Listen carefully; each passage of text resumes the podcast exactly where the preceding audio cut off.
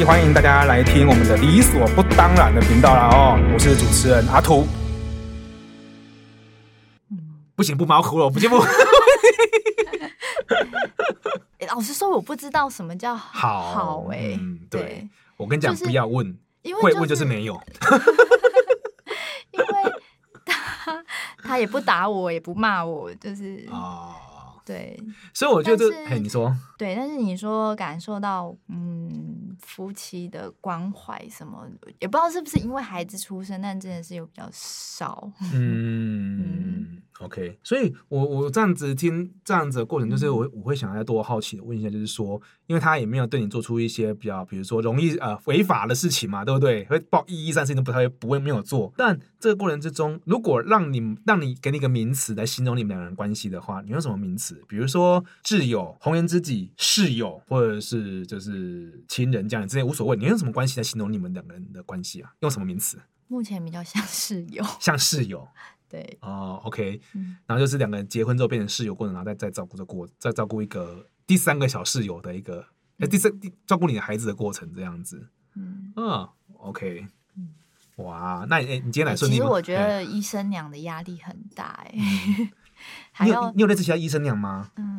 有类似的同才可以跟你一起聊心理的事情之类的吗？有，但是没有办法，就是很 touch 很深，对对对对啊、就是就是点头之交这样子。啊 okay、当然，因为在那个环境里面，你会看到很多，但是没有办法深谈。嗯哼哼哼，大家都会有个界限在。嗯哼哼嗯，OK。如果再给你一次机会了，我们这样问好，这个这个问题更刺激哈。衣服再给你一次机会，嗯，你会当医生娘吗？我们先不论会不会叫你先生，这这问题太刺激了。我们问一下比较简单的，你会当医生娘吗？嗯。我我真的觉得吼，婚姻你直接讲那些。我真的觉得婚姻先生的职业是什么？嗯，是其次，就嗯、呃，我可能还是会当医生娘。嗯嗯嗯，对。又或是不当也没差，因为重点不是职业问题，是那个人对方的问题啊。就是有很有有很会做人的医生，也有很就是比较务实哦，比较着重在工生工作上的医生都有。嗯，啊，是这意思。所以这个不会是你觉得是一个很重要的问题。这个问题不是在不不应该这样子问。嗯，对，那我们就问真正的问题了。哇，这个问题好刺激哦！因为哦，这个问题可能要真要剪掉哎。再给你一次机会的话，你会嫁给你先生吗？不会。哦，这个要剪片头。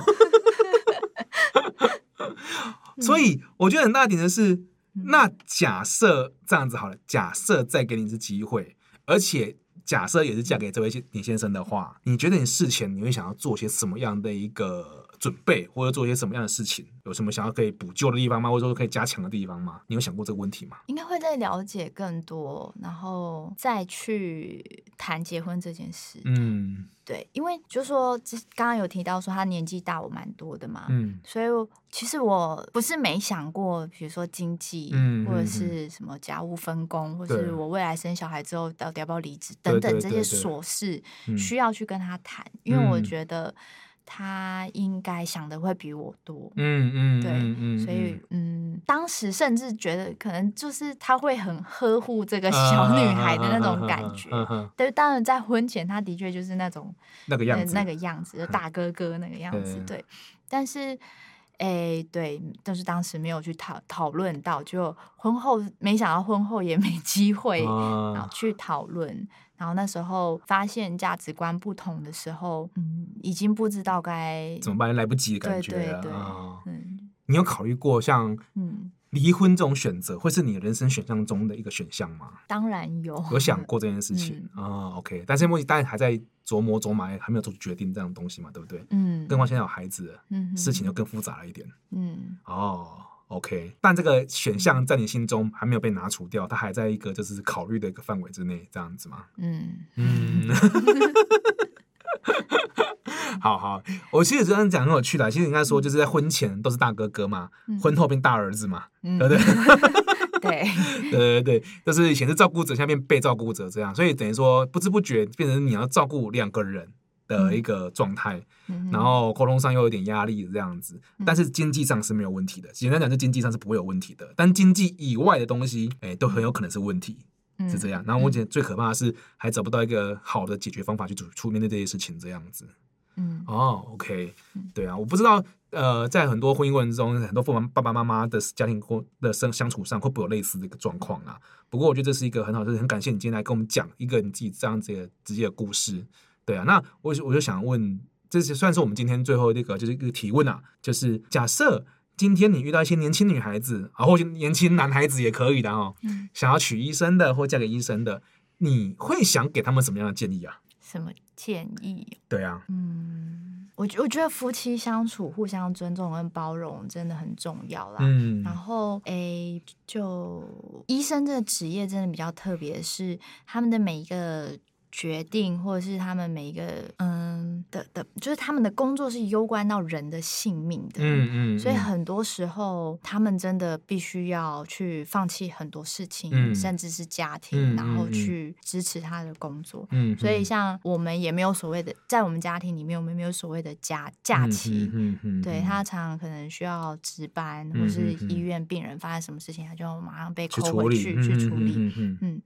嗯然后你就是身为另一身为伴侣的我们是，嗯、或者身为家人，我们是没有办法去去抱怨，嗯嗯嗯嗯嗯，因为他他去他是对，就像我刚刚讲，他是攸关的一条人命，就这种职业伤害嘛，对不对？对所以我觉得可能。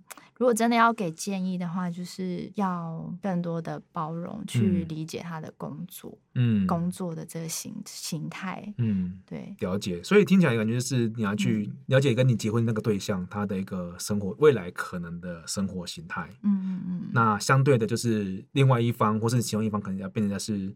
调整自己的一个状态，就是双方面两个人其中一定要调整嘛，嗯，对啊，不然就是你要找一个就是不用调整，但是双方找一个人，他跟你不用调整，但他可能就不是这个职业的人，嗯，哦，比如两个人一起干嘛干嘛，那就不用特别做太多调整的人这样子，嗯，所以听起来事前的选择跟评估蛮重要的，嗯嗯，嗯，是这样意思吗？嗯，对啊。我我觉得我们今天回到我们刚开始的主题，就是我们今天的主题就在就是说，医生娘是嫁给医生娘是件很好的事？呃，不是，跟着成为医生娘是件很好的事情，因为她经济无语啊，然后生活上不愁吃穿啊，什么什么之类的。嗯、那刚刚我们那个布妈讲的那个故事，我觉得很有趣的人是在说，确实在经济面上确实是不会让你饿死哦，不会让你饿到这样子，但是在其他的面上，好像跟这个职业就没有直接的相关。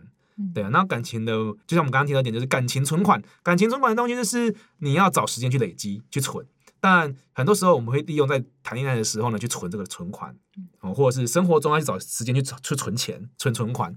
但如果你生活中都一直没有在存款，然后不断的消耗老本的时候，其实双方其实都会感到一些焦虑。嗯嗯，所以变成说我们要很多花很多时间去处理一些这个存款的部分，这样子啊。所以我觉得很有趣的点呢，就是我相信布妈她这个问题，就是她这样的状况，绝对不是因为只是因为她是医生娘，而是在就是现在有很多的夫妻过程之中，可能也少了很多生活中去存款的一个机会。对啊，那不论是医生娘还是工程师、是军人娘，随便无所谓哦。真的是你嫁给一个无业游民哈，所以。这个无业游民不见不见得比较好啊，对不对？各有各的困难点，对啊。不过我觉得蛮特别是，我今天听到额外额外额外的观点，就是医生娘她背负着一个我们不为人知的一个沉重光环，是光环也是包袱也是框架，对啊。那这部分可能就是呃，我们布布妈就是有稍微提到了这一方面东西。那这也是给一些就是如果你今天觉得你有认识医生的朋友，或是想当医生医生娘的朋友，有空的时候呢，都多给他们一些呃陪伴与关怀吧。只能这样说，对对对，因为他们不是弱势团体，团体对他们，对他们是很有钱的弱势团体哦。就是我们可以多点理解陪伴他们走的过程，因为相信他们背背了很多东西，是我们一般人